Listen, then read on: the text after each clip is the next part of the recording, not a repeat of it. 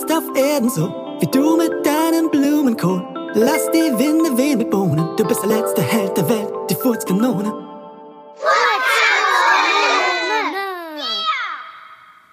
Die Furzkanone und der Rinderbaron. Jonathan, du bleibst draußen. Vertritt dir ein bisschen die Füße im Dorf und halt die Augen offen.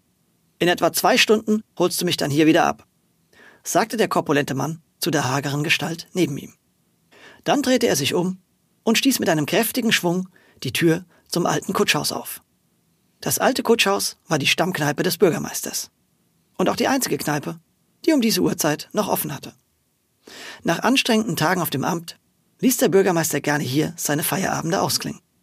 Statt zu Hause bei seiner Frau saß er dann am Tresen und aß ein üppiges Mahl. Meistens waren Ede, der Metzgermeister, und Herr Porto, der oberste Postbeamte, an diesen Abenden mit ihm. Nach dem Essen genehmigten sie sich alle noch ein paar Schnäpse, aber nie so viele, dass Dinge aus dem Ruder liefen. Doch an diesem Abend sollte alles anders kommen. Der Fremde trat ein paar Schritte entfernt von den drei Männern an den Tresen und bestellte ein Bier. Während er kräftige Schlücke gegen seinen Durst nahm, beobachtete er die drei Herren aus dem Augenwinkel, um sich zu vergewissern, dass es sich hier um die richtigen Personen handelte. Nachdem er sein Bier geleert hatte, nutzte er eine kleine Pause im Gespräch der drei Lümmelhausener, um mit ihnen in Kontakt zu treten. Vor allem mit dem Bürgermeister. Entschuldigung, wenn ich kurz störe, aber können Sie mir kurz verraten, was man hier in Ihrem Ort für einen Schnaps zum Nachspülen trinkt? Von seinem Kleidungsstil und seinem Auftreten hatte der Fremde das forsche Unverblümte eines Menschen, der es gewohnt war, durch sein Geld, wo er war, den Ton anzugeben. Sein großer, wohlgenährter Bauch drückte gegen sein teures Hemd, das zwischen seinem wertvollen Jackett hervorguckte, und auf seinem Gesicht machte sich ein gewinnendes Lächeln breit. Das sagte, ich habe alles schon gesehen. Die Welt gehört mir, aber ausnahmsweise teile ich sie heute mit euch. Er war ein Gewinnertyp, ein Haut drauf, der das Risiko liebte, ruchlos war und sich frei von Reue durchzusetzen wusste. Vom Reichtum und der großspurigen Weltmännlichkeit, die der Mann ausstrahlte, beeindruckt, wollten die drei einfachen Lümmelhausener dem weitgereisten Gast ihren besten Tropfen nahelegen. Das Lümmelhausener Rachenfeuer. Na her damit, sagte dieser zum Wirt und stand schon wenige Sekunden später mit einem Gläschen in der Hand neben seinen neuen Freunden. Unter den Blicken der drei Männer feuerte er das Rachenfeuer in einem Zug herunter knallte das leere Glas auf den Tisch und forderte gleich Nachschub für alle vier. Guter Mann, eine Runde für meine Kameraden hier. Die leeren Gläser werden nicht wieder von alleine voll. Die drei Lümmelhausener schauten sich erstaunt an. Was für ein Kerl, dieser Fremde. Und kurz nachdem die Gläser wieder aufgefüllt waren, waren sie schon wieder geleert. In die Rachen der vier Männer. Meister, machst du grad noch ein Ründchen? Die Kompanie hat Durst, sagte der Fremde, direkt nachdem sie ihre Gläser wieder abgesetzt hatten mit großen Augen guckten die drei ihren neuen Freund an.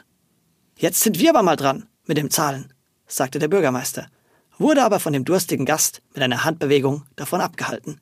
Papp, die Lümmelhausener sind weltweit für ihre Gastfreundschaft bekannt. Daher sind sie heute mal mein Gast. Nächste Runde bitte. Nach der nächsten Runde tätschelte der Fremde dem Bürgermeister schon den Bauch und zeigte auf den leeren Teller, der noch auf dem Tresen stand. Na, was gab es denn heute zum Abendessen? Dass wir hier mit unserem Lümmelhausener Rachenfeuer verdauen müssen? Rindersteak, hob der Metzgermeister stolz seine Hand, denn er war ja für die Fleischverarbeitung in Lümmelhausen zuständig. Darauf nickte der Fremde anerkennend, strich sich nun über seinen eigenen weit ausladenden Bauch und sagte, Rindersteak. Ich esse nur Rindersteak. Morgens, mittags und abends. Und zwischendurch. Die Männer staunten. Und als Beilage dazu? Dann machte er eine Pause worauf der Bürgermeister begeistert Salat vorschlug. Ede Bohnen und der oberste Postbeamte Röstkartoffeln mit Speck. Der Fremde beäugte die drei mit einem Lächeln, das besagte, dass sie überhaupt keine Ahnung hatten, bevor er seinen Satz zu Ende führte. Und als Beilage dazu? Noch ein Rindersteak! Er brüllte los vor Lachen und gab dem armen Bürgermeister mit seiner großen flachen Pranke einen wohlgemeinten Hieb aufs Kreuz, dass diesem fast die Wirbelsäule zur Brust rausflog. Mit der anderen Hand schlug er auf den Dresen und forderte die nächste Runde Schnaps ein. Die drei Lümmelhausener beugten sich vor Lachen. Was für ein verrückter, lustiger und großzügiger Bursche dieser Mann von Welt doch war. Ihr neuer Freund und immer gern gesehener Gast in Lümmelhausen. Wie heißen Sie eigentlich? wollte der Bürgermeister nun wissen. Stimmt, antwortete der Mann ganz verblüfft. Ich habe mich noch gar nicht vorgestellt. Ich bin Rufus Hornox von Zucht aus Rinderzüchter Und für diese Unhöflichkeit von mir möchte ich mich erstmal mit einer kleinen Runde Rachenfeuer entschuldigen. Ist so lange her, dass wir unser letztes hatten. Die Männer stimmten mit ihrem großzügigen Spender überein und ließen sich nun noch beim Händeschütteln von seinen großen Pfoten beinahe ihre Hände zerquetschen. Ein wahrer Pfundskerl, dieser Rufus Hornox. Etwa zwei Stunden später, als der hagere Jonathan wie befohlen wieder vorm alten Kutschhaus auftauchte, dauerte es nicht lange, bis die Tür aufging und ein angetrunkener Rufus Hornox hinausstolperte. In seiner Hand hielt er ein Schriftstück. Mit leicht lallender Stimme sprach er, Lass uns von hier verschwinden. Ich habe seine Unterschrift. Und wedelte mit dem Papier. Jonathan stützte seinen Chef und verschwand mit ihm durch die dunklen Gassen. Nur vom Mond begleitet. Auf dem Weg zu ihrem Lager. Einem Zelt kurz vor Lümmelhausen. In der Kneipe selbst lag der Bürgermeister mit dem Kopf auf dem Tresen und schnarchte. Ede und der oberste Postbeamte waren schon früher nach Hause gegangen. Auch der Besitzer des alten Kutschhaus lag schon im Bett. Im Vertrauen hat er dem Bürgermeister den Schlüssel übergeben. Ein folgenschwerer Fehler. Denn ganz alleine mit dem Bürgermeister hatte Rufus Hornox diesen zu einer weitreichenden Handlung gebracht, an die sich das Stadtoberhaupt am nächsten Morgen nicht mal mehr erinnern konnte. Denn der Rinderzüchter hat ihn so betrunken gemacht, dass der Bürgermeister nicht mehr wusste, was er tat und einen schrecklichen Vertrag unterzeichnete. Rufus Hornox hatte dabei von den vielen Steaks profitiert, die in seinem Bauch lagerten und wie Schwämme den Alkohol aufsogen. So war er nur halb so betrunken wie der arme Bürgermeister und hatte die ganze Zeit die Kontrolle über das Geschehen. Und sein Plan ging auf. Als die Kesse Cassie am nächsten Morgen ihren Morgenlauf absolvierte, wunderte sie sich kurz über den fein gekleideten Herrn mit dem Köfferchen, der ihr vor Lümmelhausen entgegenkam. Noch mehr wunderte sie sich, als sie etwas später an einem Zelt vorbeilief. Und richtig wunderte sie sich, als sie auf ihrem Rückweg einen hageren Mann sah, der nicht weit vom Zelt entfernt den Boden zu vermessen schien. In der Zwischenzeit hatte Rufus Hornox im Lümmelhausener Hof eingecheckt und sich das größte Zimmer geben lassen, das es dort gab. Harter Unternehmer wie er war, hatte er in der Nacht im Zelt seinen leichten Rausch in wenigen Stunden ausgeschlafen. Nun saß er frisch gebadet an einem Tisch mit seinem Köfferchen und ein paar Vertragsunterlagen in der Hand. Auch Rade hatte die beiden Fremden gesehen, denn er hatte mal wieder heimlich die halbe Nacht im Wald verbracht. Aber im Gegensatz zu Cassie hat er noch etwas ganz Wichtiges mitgehört. Und das wollte er nun mit seinen Freunden teilen.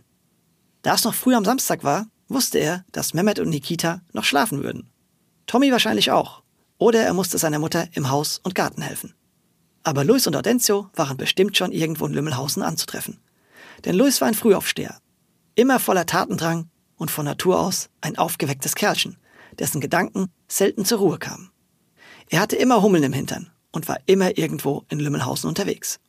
Da Audencio nur ein paar Meter entfernt von ihm wohnte, verstand es sich von selbst, dass Luis ihn als erstes rausklingelte, wenn er das Haus verließ. Erst recht noch mehr, seit Audencio regelmäßig mit den Lümmelboys abhing und dann selbst auch einer geworden war. Und Audi liebte es, mit seinem heiteren Freund durch die Straßen zu ziehen und jede einzelne Minute des Tages und des Lebens in sich aufzusaugen. Und irgendwie warteten überall Abenteuer auf ihn und seine Freunde. Manchmal sogar an der nächsten Straßenecke. Denn da war es, wo sie beinahe mit Rade zusammenstießen. Hey Jungs, das seid ihr ja. Ich wusste ja, dass ihr im Gegensatz zu den anderen Schnarschnasen schon irgendwo unterwegs seid. Ja, auf uns ist Verlass. Und der Tag ist viel zu schön, um ihn einfach verstreichen zu lassen, meinte Louis fröhlich. Wir haben eben schon die Kesse Cassie getroffen, die uns was von irgendeinem Zelt und zwei komischen Gestalten erzählt hat. Und den Bürgermeister, ergänzte Audencio. Den hättest du mal sehen sollen. Der war so grün wie ein Marsmenschen im Gesicht, fügte Louis hinzu. Oder eher, wie du wohl sagen würdest, so grün wie ein Waldfrosch. Worauf er und Audencio breit grinsten. Aber Rade blieb ernst. Er wirkte besorgt und hatte wohl gerade keinen Sinn für Humor. Das wäre ich an seiner Stelle wohl auch. Hä? Was? Schauten ihn die beiden anderen verdutzt an. Na, grün im Gesicht. Er hat sich gestern Abend anscheinend mit Schnaps abfüllen lassen und dann einen schrecklichen Vertrag unterschrieben. Moment mal, Moment mal, bremste Louis seinen aufgebrachten Freund. Von wem ist er abgefüllt worden? Und was für einen schrecklichen Vertrag hat er unterschrieben? Rade atmete kurz durch. Sein Blick war besorgt. Diese zwei Typen, die Cassie heute Morgen gesehen hat, haben den Bürgermeister betrunken gemacht und ihn so einen Vertrag unterschreiben lassen, mit dem er ihnen den ganzen Lümmelhausener Stadtwald verkauft hat. Was? Luis und Hortensio waren fassungslos. Wie bitte? Unser Bürgermeister hat unseren Wald verkauft? Ja, nickte Rade. Nachdem Luis und Audi diese schlimme Nachricht erstmal für ein paar Sekunden sacken lassen hatten, hakte Louis nach. Und woher weißt du das alles bitte? Na, ich war heute kurz vor Sonnenaufgang mal wieder im Wald.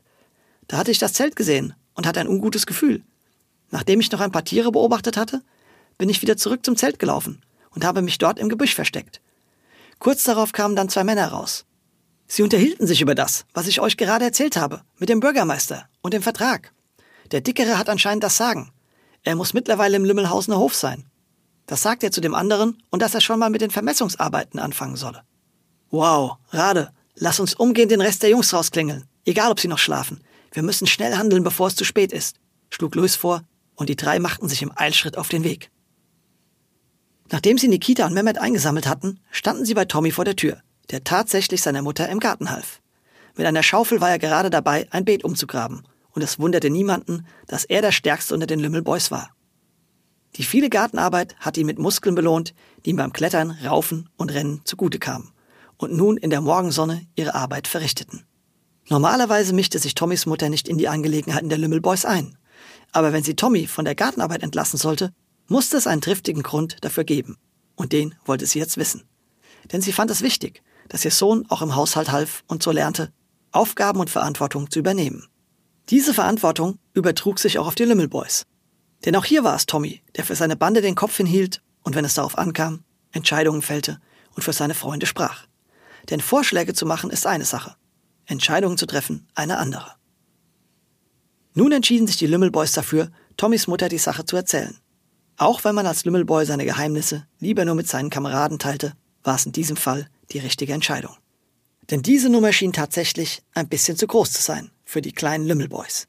Hier ging es um die Zukunft von Lümmelhausen. Das ging jeden etwas an.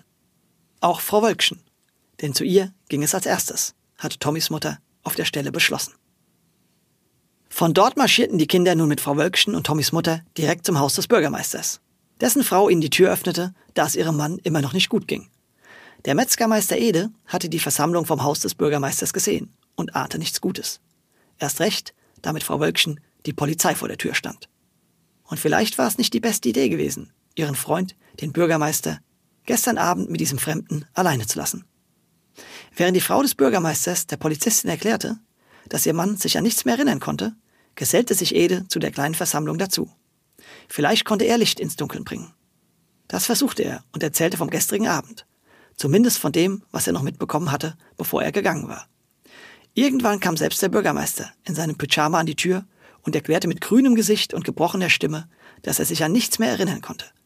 Dabei fiel allen auf, dass er wie ein kompletter Schnapsladen roch. Der Auftritt und Gedächtnisverlust des Bürgermeisters sowie die Aussage des Metzgers passten ganz gut zu dem, was Rade erzählt hatte. Und die Polizistin beschlich ein ungutes Gefühl. Wenige Minuten später stand sie bei Rufus Hornox im Hotelzimmer, während ihre restlichen Begleiter unten vor dem Eingang des Hotels warteten. Zu den Lümmelboys, Tommys Mutter und Ede, waren in der Zwischenzeit noch weitere Lümmelhausener hinzugekommen. Der stetig zunehmende Menschenauflauf deutete an, dass hier irgendetwas im Busch war. Und in der Zeit, in der Frau Wölkchen oben mit Herrn Rufus Hornox sprach, kursierten unten auf der Straße schon die wildesten Gerüchte. Stimmte es, dass der Bürgermeister den heißgeliebten Stadtwald verkauft hatte? An einen Rinderbaron? Als die Polizistin mit einem langen Gesicht zurück auf die Straße trat, wussten alle, dass es sich um die Wahrheit und nicht nur ein Gerücht handelte. Der Bürgermeister hatte den gesamten Stadtwald verkauft. Die Nachricht verbreitete sich in ganz Lümmelhausen wie ein Lauffeuer. Vor dem Hotel forderten einige erhitzte Gemüter schon die sofortige Absetzung des Bürgermeisters. Dem half auch nicht, dass nun von hinten Rufus Hornox neben Frau Wölkchen trat. Er hob die Hände, um die Masse zu beschwichtigen, und das gelang ihm auch, da jeder hören wollte, was er zu sagen hatte. Ihr lieben Lümmelhausene, es ist doch alles halb so wild. Ich bin Rufus Hornox, ein einfacher Rinderzüchter und habe gestern eurem Bürgermeister den Stadtwald abgekauft aber nur mit der Absicht, euch allen Gutes zu tun. Bei diesen Worten machte er eine kurze Pause und schaute zu den Lümmelhausen die nun etwas ruhiger wurden. Gutes tun, wer weiß. Vielleicht ist der Rinderbaron ja doch gar nicht so ein Verkehrter, ging es so manchem Dorfbewohner da durch den Kopf. Denn Rufus Hornox hatte auch die Fähigkeit, mit einer Mischung aus Forschheit und weltmännischem Charme, einem das Portemonnaie aus der Tasche zu ziehen und dabei zu erklären, dass es kein Diebstahl, sondern notwendig und gut für alle war. Ja, Gutes tun. führt er seine Rede fort. Ich werde umgehend damit anfangen, den ganzen Wald abzuholzen und den Boden in Weideland für Rinder verwandeln, damit ihr alle von morgens bis abends Rindfleisch essen könnt, so wie ich. Dabei lachte er die Lümmelhausener an, breitete die Arme väterlich aus, als würde er ihnen die Rettung bringen.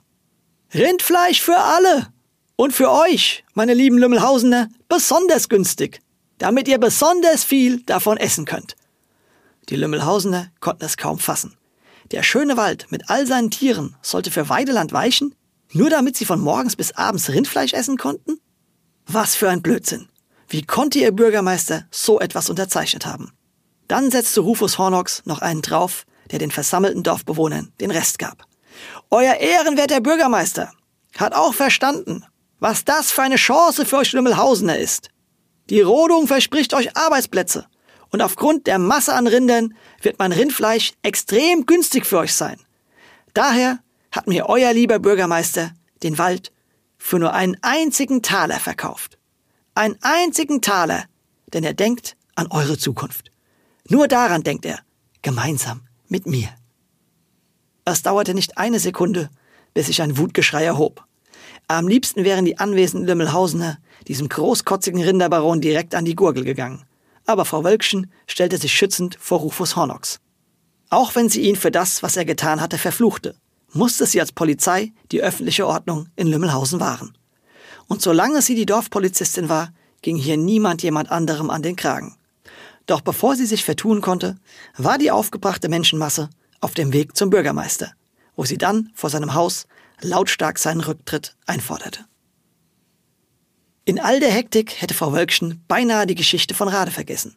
Dieser hatte ja die beiden Übeltäter belauscht und so als einziger mitbekommen, wie Rufus Hornox sich die Unterschrift und den Verkauf des Stadtwalds ermogelt hatte. Sie schnappte sich Rade und als Zeugen der Metzgermeister Ede und kämpfte sich durch die Menschenmenge vor die Tür des Bürgermeisters. Hier sorgte sie für Ruhe und ließ dann Rade seine Geschichte erzählen. Und Ede, der an dem Abend zwar früher gegangen war, konnte aber zumindest bezeugen, dass der Rinderbaron ihnen davor reihenweise Schnäpse ausgegeben hatte. Als sich dann noch die Tür öffnete und der Bürgermeister sich mit grünem Gesicht und brüchiger Stimme an sein Volk wendete, war den Lümmelhausenern klar, dass dieser Mann hier niemals freiwillig den Wald verkauft hatte. Der gewiefte Rufus Hornox hat ihn reingelegt, abgefüllt und ausgetrickst und war nun damit der rechtmäßige Besitzer des Lümmelhausener Stadtwaldes. So konnte er mit ihm machen, was er wollte. Das bedeutete, rechtlich konnte keiner etwas gegen die Rodung und Umwandlung in Weideland tun. Aber Lümmelhausener gaben sich ja bekanntlich nicht so leicht geschlagen, und der Bürgermeister versicherte, dass man sich am Nachmittag in einer Krisensitzung beratschlagen werde. Vielleicht konnte man ja doch noch die Rodung abwenden. Bis dahin bat Frau Wölkchen alle, sich doch bitte ruhig zu verhalten und das Gesetz zu achten. Ein paar Stunden später verkündete der Bürgermeister den Lümmelhausenern die Beschlüsse aus der Krisensitzung. Am Montag werde man nochmal mit Herrn Hornox sprechen. Vielleicht konnte man von ihm ja den Wald zurückkaufen oder ihn anders entschädigen. Oder vielleicht fand sich ja noch irgendeine Gesetzeslücke, mit der man den Vertragsabschluss für ungültig erklären konnte. Darauf wurde Lümmelhausens berühmter Rechtsanwalt angesetzt. Dr. Alibi, der seine Fähigkeiten für diesen Fall kostenlos in den Dienst der Gemeinde stellte. Zur gleichen Zeit, als sich die Menge nach der Verkündung aufzulösen begann, verließ Rufus Hornox das Hotel. Er wollte raus vors Dorf, um zu überprüfen, wie weit Jonathan mit seinen Vermessungsarbeiten war. Am gegenüberliegenden Haus lungerte ein dürrer, langer Junge herum, der an einer Zuckerstange lutschte. Sag mal, Bursche, hast du mitbekommen, was die da gerade auf der Versammlung erzählt haben? sprach ihn der Rinderzüchter an. Ja, nickte der lange Lulatsch. Und, das wäre? hakte Rufus Hornox nach. Doch das lange Elend ließ sich nicht so leicht aus der Reserve locken. Wenn Sie mir Geld für ein paar Zuckerstangen geben, kann ich es Ihnen verraten. Okay, Bürschchen, das müsste reichen, sagte der Rinderbaron und drückte dem Jungen ein paar Münzen in die Hand. Und jetzt raus mit der Sprache. Die haben gesagt, dass sie am Montag mit irgendeinem Rinderzüchter über den Wald reden wollen und dass bis dahin unser Anwalt Dr. Alibi irgendwelche Gesetzeslücken finden soll. Dr. Alibi? Hm. grummelte Rufus Hornox und dachte sich, das klingt gar nicht gut. Dann sprach er in deutlichem Ton zu dem Jungen. Unser Gespräch hier hat nie stattgefunden. Habe ich mich deutlich ausgedrückt, Lange? Ei, ei, Sir. Ich weiß von nichts, sagte der Bursche und lutschte unbekümmert an seiner Zuckerstange weiter. Kurz darauf liefen die Lümmelboys und Powergirls am Kiosk vorbei, wo ihnen gerade Bas entgegenkam, die Hände voller Zuckerstangen. Was ist denn mit dir los? fragte Mehmet. Im Lotto gewonnen? Nö, meinte Bas, als wäre nichts. Doch Tommy fühlt ihm auf den Zahn. Seit wann hast du denn so viel Geld für so viel Zuckerstangen? Raus mit der Sprache. Wer hat dir die ausgegeben? Denn die Lümmelboys hegten sofort einen Verdacht. Wie viele Zuckerstangen bekomme ich, wenn ich's euch verrate? fragte Bass, und die Kesse Cassie schaltete sich ein. Eine. Von mir persönlich, so tief in dein eines Ohr gesteckt, dass sie zum anderen wieder rauskommt. Bei deinem kleinen Spatzenhirn dürfte ja nichts im Wege sein. Und Bass packte aus. Daraufhin beschlossen die Limmelboys und Powergirls, dass es Zeit für einen großen Lauschangriff wäre, damit sie wussten, was der Rinderbaron und sein Gehilfe als nächstes im Schilde führten und ihnen so einen Schritt voraus sein konnten. Um ungesehen an das Zelt heranzukommen, verließ nur eine kleine auserwählte Truppe Lümmelhausen. Und nicht durch den Ortseingang, sondern einmal mehr durch Gässchen, Schleichwege und über Mauern, so dass sie sich dem Zelt von hinten nähern konnten. Zu dieser Einheit gehörten Rade aufgrund seiner Waldkenntnisse, Cassie wegen ihrer Schnelligkeit und ihres Mutes sowie Lea, weil sie bekannt für ihre guten Ohren war. Laut eigenen Angaben konnte sie nachts von ihrem Bett aus die Grillen am Lümmelhausener Waldsee sich gegenseitig Gute Nacht sagen hören. Als die drei nun an der von Rade ausgewählten Stelle Position bezogen, lehnte sich Lea ganz weit im Gebüsch nach vorne und legte ihre Hände wie ein Trichter um ihr Ohr. Kurz danach drehte sie sich um und flüsterte Cassie und Rade zu, was sie gehört hatte. Darauf schlich sich die Cassie Cassie ein paar Meter weiter davon, huschte in den Wald und startete von dort aus zurück nach Lümmelhausen. Im Dorf angekommen, erzählte sie den anderen, was sie wusste. Diese Rindswurst macht sich ein bisschen vor unserem Dr. Alibi ins Hemd. Er hat Bedenken, dass der irgendetwas im Lümmelhausener Grundgesetz findet, womit er den Vertrag kippen kann. Deshalb will er nicht bis Montag warten, sondern gleich morgen mit dem Roden anfangen, bevor der Bürgermeister zu ihnen kommen kann. Denn was weg ist, ist schon mal weg. Verdammt, wir müssen handeln, rief Nikita, bevor es zu spät ist. Jeder einzelne Baum zählt. Stimmt, ergänzte Mehmet. Sonst kann Rade in Zukunft nur noch mit Grashalmen statt Bäumen abhängen. Und Alia meinte, wir können unmöglich bis Montag warten. Wir müssen davor was tun. Am besten morgen früh, bevor sie mit dem Baumfällen beginnen können.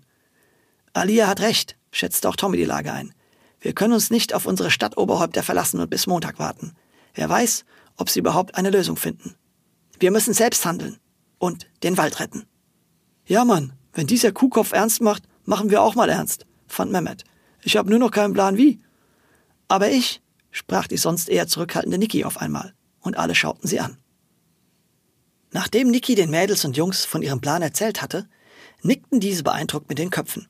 Es war ein tollkühner Plan. Aus Verzweiflung geboren, aber vielleicht die einzige Möglichkeit, die Bäume zu retten. Nachdem der Plan gemeinsam noch ein bisschen feingeschliffen wurde, machte sich die Kesse Cassie auf zu den zwei Lauschern im Wald. Aber als sie gerade losflitzen wollte, sah sie, dass Bas hinter ihnen auf einer Mauer saß und sie dämlich angrinste. Der Trottel hatte sie alle tatsächlich belauscht. Sie, die Powergirls und Limmelboys, die Meister des Anschleichens, Belauschens und Streichespielens. Hast du irgendwas gehört von dem, was wir hier gerade besprochen haben? fragte sie ihn. Ja, alles, antwortete Bas und lutschte seelenruhig an einer seiner vielen Zuckerstangen. Die Kesse Cassie stemmte ihre Hände in die Hüften und schaute Bas tief in die Augen. Okay, wenn du dich noch an das, was ich vorhin mit der Zuckerstange und deinen Ohren gesagt habe, erinnern kannst, vergiss mal lieber ganz schnell, was du eben gehört hast. Bas nickte brav im Einvernehmen. Schon vergessen, Cassie. Na, hoffe ich für dich, knurrte die Kesse Cassie und düste los. Damit so früh wie möglich mit den Rodungen angefangen werden konnte, hatte Rufus Hornox die Nacht wieder bei seinem Gehilfen Jonathan im Zelt verbracht. Auch wenn er die weichen Betten teurer Hotels gewohnt war, hatte der Rinderzüchter nicht vergessen, wo er herkam. Als junger Mann hat er selbst als Viehtreiber sein Geld auf den verschiedensten Rinderfarmen der Welt verdient und in Ställen, Zelten oder sogar unter freiem Himmel genächtigt. Jetzt war er ein wohlhabender Mann, aber für das Gelingen seiner Pläne sich nicht für eine Nacht im Zelt zu schade. Als er dann am nächsten Morgen aus dem Zelt ins Sonnenlicht trat, mit einer Tasse frischem Kaffee in der Hand, sah er, wie sein Angestellter die Axt extra scharf schliff. Gleich kann's losgehen, Chef, drehte sich Jonathan mit einem zufriedenen Grinsen zu seinem Boss um. Und auch dieser war zufrieden. Heute war ein perfekter Tag zum Roden, dachte er. Und schon bald würde all dieser Wald Weideland sein, voller grasender Rinder. Doch was war das? Wie aus dem Nichts marschiert in dem Moment eine kleine Horde Kinder auf ihn zu. Elf an der Zahl. Sie alle hielten beschriftete Schilder in den Händen mit Slogans wie Unser Wald muss bleiben, Wald vor Weideland Oder lieber Wald für Tiere statt Weiden für Rinder. Und eines erzürnte ihn besonders. Stoppt den Rinderwahnsinn, stand auf diesem Schild, und gehalten wurde es von einem langen, dünnen Mädchen, das ihm herausfordernd in die Augen schaute. Siehst du das, Jonathan? Die kleinen Knilche hier meinen, sie könnten gegen unser Vorhaben protestieren. Dann wendete er sich an die Kinder. Ist ja ganz goldig, was ihr da macht. Aber es interessiert mich nicht. Denn was juckt mich der Wald, wenn ich hier mit meinen Rindern Geld verdienen kann? Und dein Schild, kleine Dame, ist eine Frechheit. Sie sind eine Frechheit, sagte die Kesse Cassie und setzte zu einem Sprechchor an, in den sofort alle Power Girls und Wimmelboys mit einstimmten. Stopp den Rinderwahnsinn, stopp den Rinderwahnsinn, stopp den Rinderwahnsinn. Als Frau Wölkchen gerade aus dem Haus ging, um zum Bürgermeister zu laufen, drang aus der Ferne ein ungewohntes Geräusch an ihr feines Polizistinnengehör heran. Ihre Sinne waren geschult, auf die kleinsten Dinge anzuspringen, die der normale Lümmelhausener nicht einmal wahrgenommen hätte. Automatisch folgte sie nun ihrem Instinkt, der ihr sagte, dass da draußen vor dem Dorf irgendetwas vor sich ging. Andere Lümmelhausener, die die Wachtmeisterin schnurstracks aus dem Dorf laufen sahen, folgten ihr sofort. Irgendwas lag da draußen in der Luft. Und da wollte man lieber mal schauen und vor allem die beliebte Dorfpolizistin nicht alleine lassen. Der Anblick, der sie erwartete, überraschte Frau Wölkchen doch sehr. Hier standen Rufus Hornox, ein weiterer Mann mit einer großen Axt, sowie die Lümmelboys und Powergirls, die mit Schildern bewaffnet lauthals protestierten. Was ist denn hier los? fragte die Wachtmeisterin. Diese miesen Kerle wollen schon jetzt mit der Rodung des Waldes anfangen, rief ihr die Kesse Cassie aufgebracht zu. Ganz genau, meinte darauf der Rinderbaron mit einem zufriedenen Lächeln. Das werden wir auch genau jetzt tun. Schön, dass Sie alle gekommen sind, um diesem Ereignis beizuwohnen. In dem Moment drehte sich Frau Wölkchen um und bemerkte, dass sie nicht alleine war. Viele Lümmelhausener waren ihr gefolgt und schlossen nun zu ihr auf, während von hinten noch weitere nachströmten. Auf ihren Gesichtern lag eine Mischung aus Trauer und Wut über diese Ungerechtigkeit und dass sie nichts dagegen tun konnten. Von einer Panik ergriffen, dass jetzt alles zu spät war, rief Frau Wölkchen. Herr Hornochs, wollen Sie es sich nicht noch mal überlegen, ob es nicht noch eine andere Möglichkeit gibt, wo Sie Ihre Rinder weiden lassen können? Und vielleicht über Ihren Entschluss noch mal eine Nacht schlafen? Denn sie wollte auf Zeit spielen, damit Dr. Alibi vielleicht doch noch eine Lücke im Lümmelhausener Gesetz finden konnte, die den Wald retten würde. Nein, dafür ist es jetzt leider zu spät, entschied Rufus Hornox und gab seinem Gehilfen den Befehl zur Rodung. Los geht's, Jonathan! Fäll die Bäume! Die Rodung des Waldes hat begonnen! Niemand der Anwesenden konnte die Freude auf dem Gesicht des gemeinen Schurkens übersehen. Diese Machtlosigkeit traf die Lümmelhausener zutiefst. Aber nicht alle. Elf kleine Lümmelhausener ließen ihre Schilder fallen und marschierten auf die erste Reihe von Bäumen zu, auf die auch Jonathan mit seiner scharfen Axt zulief. Bevor er sie erreichen konnte, bildeten die Lümmelboys und Powergirls Menschenketten um die Bäume. Sie waren entschlossen und wollten die Bäume mit ihrem Menschenleben schützen. So dass Jonathan mit seiner Axt nicht zuschlagen konnte, ohne die Kinder zu verletzen. Frau Wölkchen und die anderen Zuschauer hielten den Atem an. Einige der Erwachsenen riefen den Kindern zu, es doch lieber sein zu lassen, da sie zu große Angst um die Gesundheit der Kinder hatten. Was wäre, wenn der Mann mit der Axt doch zuschlagen würde? Aber als die Lümmelhausener feststellten, dass Rufus Hornocks Gehilfe tatsächlich nicht wusste, was er machen sollte und hilflos seinen Chef anschaute, begannen die Sorgenschreie sich in Anfeuerungsrufe zu verwandeln. Als Jonathan auf Anweisung seines Bosses dann zu einem Baum lief, den keine Lümmelboys oder Powergirls umrankten, rannten diese sofort los und stellten sich vor dem Baum auf, bevor Jonathan dort ankam. Als er zum nächsten Baum rüberlaufen wollte, passierte das Gleiche. Die Kinder, die ihm ja zahlenmäßig überlegen waren, waren immer zuerst an den Bäumen, zu denen er hin wollte. Die Menge begann zu jubeln. Und das dauerte nicht lange, bis sich einzelne Lümmelhausen aus der Menge lösten, zu den Bäumen rüberliefen und an den Baumketten beteiligten. Erst waren es nur ein paar, dann immer mehr, bis so viele Bäume von Lümmelhausenern umgeben waren, dass Jonathan überhaupt keine Chance hatte, auch nur an irgendeinen freien Baum zu gelangen. Dann wurde es Rufus Hornox zu bunt. Er lief zu Frau Wölksch drüber und wies sie an, das Gesetz zu hüten. Sehr geehrte Frau Polizistin, Sie wissen schon, dass das hier mittlerweile mein Grundstück ist. Und ohne meine Zustimmung darf niemand dieses Grundstück betreten. Ja, nickte Frau Wölkchen resigniert, weil sie wusste, was nun als nächstes kam. Also machen Sie gefälligst Ihren Job als Ordnungshüterin und jagen Sie diese Eindringlinge von meinem Grundstück. Frau Wölkchen schluckte. Dann holte sie ihre Trillerpfeife aus der Tasche. Was sie nun tun musste, war ihr zuwider. Aber sie musste es tun. Egal wie sie die protestierenden Lümmelhausener für ihre Rechtschaffenheit und Aufrichtigkeit liebte, sie hielten sich unerlaubt auf dem Grundstück des Rinderbarons auf. Und das Gesetz war nun mal das Gesetz. Und ihre Aufgabe war es, das Gesetz zu hüten. Für eine Sekunde schloss sie die Augen vor dieser ungerechten Welt. Dann blies sie kräftig in ihre Pfeife. Auf der Stelle hielten alle inne und drehten sich zu ihr um. In recht amtlichem Ton begann sie, die schlechten Neuigkeiten zu verkünden. Liebe Lümmelhausener Bürger, Sie befinden sich leider auf einem mittlerweile fremden Grundstück, auf dem Ihnen ohne Einwilligung des neuen Eigentümers der Zutritt verboten ist. Im Namen des Gesetzes bitte ich Sie, das Grundstück nun zu räumen. Als sie mit dem Satz fertig war, sackten Frau Wölkchen die Schultern vollends runter. Und alle Lümmelhausener sahen auch ihre Enttäuschung und wussten, dass sie sich nun doch letztendlich dem Rinderbaron und seine Axt geschlagen geben mussten. Der Wald war hiermit nicht mehr zu retten. Während Rufus Hornox und seinem Gehilfe Jonathan die Freude ins Gesicht geschrieben stand, schritten die Lümmelhausener hängenden Kopfes zurück zu Frau Wölkchen. Der Weg für Jonathan, seine Axt und die Rodung war frei. Dachte er zumindest. Denn just in dem Moment erhob sich aus der Menschenmenge mit einem lauten Knall Audencio Bernardo Rigoroso Gulufulu, auch bekannt als die Furzkanone, und schwebte mit einem gezielten Furz über die Wiese zu dem Baum, auf den Jonathan gerade zulief. Dort klammerte er sich an den Baum und versperrte Jonathan somit den Weg für einen sauberen Axthieb. Hey, was soll das? rief ein erstaunter Rufus Hornox erzürnt. Ich sagte doch, betreten verboten! Und bevor jemand was sagen konnte, tat das schon die schnelle Kesse Cassie. Ja, betreten verboten! Aber wo betritt unser Freund denn gerade ihr Grundstück? rief sie und streckte ihm die Zunge raus. Stimmt, er hat den Erdboden nicht betreten, bemerkte nun auch Frau Wölkchen. Und die versammelten Lümmelhausener stimmten mit ihr und Cassie überein. Dann machte die Polizistin die Lage amtlich. Tut mir leid, Herr Hornox, der Beschuldigte hat ihr Grundstück wortwörtlich nicht betreten. Ich sehe daher keinen Bruch des Gesetzes und auch keinen Grund einzuschreiten. Was? brüllte der Viehzüchter nun mit hochrotem Kopf. Das ist ein Skandal! Jonathan, ab zum nächsten Baum! Doch als dieser dahin lief, ließ Audencio erneut einfahren und schwebte zu dem Baum hinüber, wo er wieder vor Jonathan ankam. Die Lümmelhausener brachen in lautes Jubelgeschrei aus und Rufus Hornox in Wutgeschrei.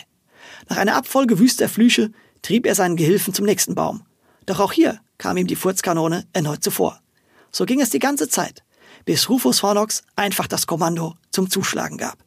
Jonathan, schlag einfach zu! Fragend schaute Jonathan zu seinem Chef, der mit wutverzerrtem Gesicht erneut schrie. Schlag einfach zu! Der Bengel ist selbst dran schuld! Bevor Frau Wölkchen oder irgendein Lümmelhausener eingreifen konnte, holte Jonathan mit der Axt aus und schlug zu. Sein Plan war, dem Jungen Angst zu machen und ganz knapp über seinen Kopf zu schlagen. Das tat er auch. Jedoch so knapp, dass er Audencio den obersten Haarbüschel abtrennte. Mit einem dumpfen Ton landete die Axt ein Millimeter über Audentios Kopf im Baumstamm. Audencio fiel vor Schock auf den Boden, während über ihm langsam ein ordentliches Büschel brauner Haare heruntersegelte. Für einen Moment herrschte Ruhe. Alle Lümmelhausener sowie Rufus Hornox und sein Gehilfe Jonathan hielten nach dieser Aktion die Luft an. Dann schrie Frau Wölkchen laut. Halt! Polizei! Es reicht! Sie musste für Ordnung sorgen, denn die Sache schien außer Kontrolle zu geraten. In dem Moment hörte sie von hinten über ihre Schulter eine Stimme flüstern. Gefährliche Körperverletzung und Anstiftung zur gefährlichen Körperverletzung. Dr. Alibi. Er hatte die Chance erkannt. Hätte Jonathan nur einen Millimeter höher geschlagen und so nur den Baum und nicht noch das Haarbüschel getroffen, wäre der Wald weiter verloren gewesen. So aber hat er eine Körperverletzung begangen, da das Büschel Haare eindeutig zu Audentius Körper gehörte. Und der Aufruf seines Chefs wurde umgehend zur Anstiftung zur Körperverletzung. Und durch die Axt war es sogar gefährliche Körperverletzung. So konnte man das Ganze zumindest auslegen, laut Dr. Alibi. Und bei Schuldspruch gab es darauf in Lümmelhausen Haftstrafen. Frau Wölkchen ließ sich das nicht zweimal sagen. Achtung, Achtung! Hier spricht die Polizei! Lassen Sie die Axt fallen! Sie haben soeben vor unzähligen Zeugen eine gefährliche Körperverletzung begangen. Und Sie, Herr Rufus Hornox, sich der Anstiftung zur gefährlichen Körperverletzung schuldig gemacht. Auf beides gibt es in Lümmelhausen Gefängnisstrafen. Es sei denn, Frau Wölkchen machte eine kurze Pause, in der alle gespannt auf ihre nächsten Worte warteten. Es sei denn, Sie zerreißen den Vertrag auf der Stelle und verlassen umgehend Lümmelhausen und alle Gebiete, die dazugehören. Unter diesen Umständen gehen Sie als freie Männer. Ansonsten muss ich Sie jetzt festnehmen. Die gesunde Gesichtsfarbe hatte die Wangen des sonst so feisten Rufus Hornocks verlassen. Blass stand er neben seinem Gehilfen, der mindestens genauso weiß im Gesicht war wie er. Er musste sich schnell entscheiden, aber die Entscheidung war eigentlich schon getroffen. Denn wie wollte er den Wald roden, wenn er und sein Gehilfe im Gefängnis saßen? Und was brachte ihm beide Land, wenn er hinter Gittern schmorte? Bevor Frau Wölkchen ihn erreicht hatte, hat er schon den Vertrag aus der Tasche geholt. Nach einem kurzen wehmütigen Blick auf diesen für ihn perfekten Vertrag hielt er ihn der Polizistin zur Kontrolle hin, die nun schon vor ihm stand. Er hatte alles so geschickt eingefädelt, aber nicht mit dem Ungeschick seines Gehilfen gerechnet und vor allem nicht mit dem Mut, der Willenskraft, Entschlossenheit und dem Einfallsreichtum der Lümmelhausener. Und nie im Leben mit den Fähigkeiten eines gewissen furzenden Drittklässlers. Er zerriss den Vertrag. In dem Moment schrien die versammelten Lümmelhausener vor Freude auf, fielen sich in die Arme, rannten über die Wiese und manche fingen sogar an, die Bäume zu umarmen. Rufus Hornox und Jonathan aber machten sich dreimal so schnell vom Acker, wie sie gekommen waren. Mit diesem unbeugsamen Volk wollten sie nie wieder etwas zu tun haben. Als den Bürgermeister in seinem Büro die gute Nachricht erreichte, fing er aus Freude an zu weinen. Auch wenn Audencio Bernardo Rigoroso Gulufulu, vielen auch bekannt als die Furzkanone, Ruhm nicht wichtig war, erhielt er vom Bürgermeister am nächsten Morgen für seinen außerordentlichen Mut und seine Opferbereitschaft die Lümmelhausener Ehrenmedaille. Und von Mehmet einen neuen Namen. Flachbirne. Zumindest für ein paar Tage, bis die Haare wieder nachgewachsen waren. Und die Moral der Geschichte, vor Tricks und Gier hüte dich. Lass deine besten Fürze schön entweichen und du wirst Gerechtigkeit erreichen. Und nun, liebe Kinder, ist Staffel 2 vorbei. Bis bald wieder in Staffel 3.